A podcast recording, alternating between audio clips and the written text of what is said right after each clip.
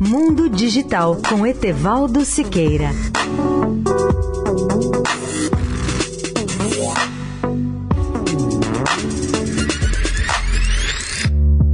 Olá, amigos da Eldorado.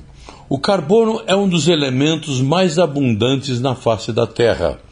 Além disso, ele é a base dos produtos orgânicos e, em seu estado de pureza máxima, ele pode se apresentar tanto sob formas cristalinas, como é o caso do diamante, ou outras formas de carbono puro, como o grafite, os nanotubos de carbono, os fulerenos e o grafeno.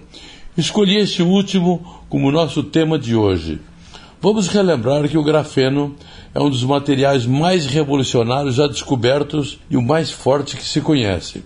Apresenta-se sob a forma de uma folha, uma lâmina de espessura de apenas um átomo. Ele é quase transparente, leve e excelente condutor de calor e de eletricidade. O mundo está aproveitando lentamente essas propriedades do grafeno para produzir, por exemplo, baterias revolucionárias. A Samsung, por exemplo, trabalha em projetos de desenvolvimento de novas baterias e dispositivos portáteis com base no grafeno.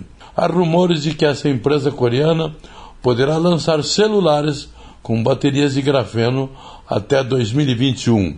Apenas para que avaliemos o salto que representará essa nova tecnologia, as baterias de grafeno são muito mais eficientes do que as baterias de íon de lítio atuais, porque podem carregar um smartphone em apenas 12 minutos. Além disso, elas terão uma vida útil muito mais longa, menor custo de produção e limitação do superaquecimento, que pode, em vários casos conhecidos, causar explosões inesperadas.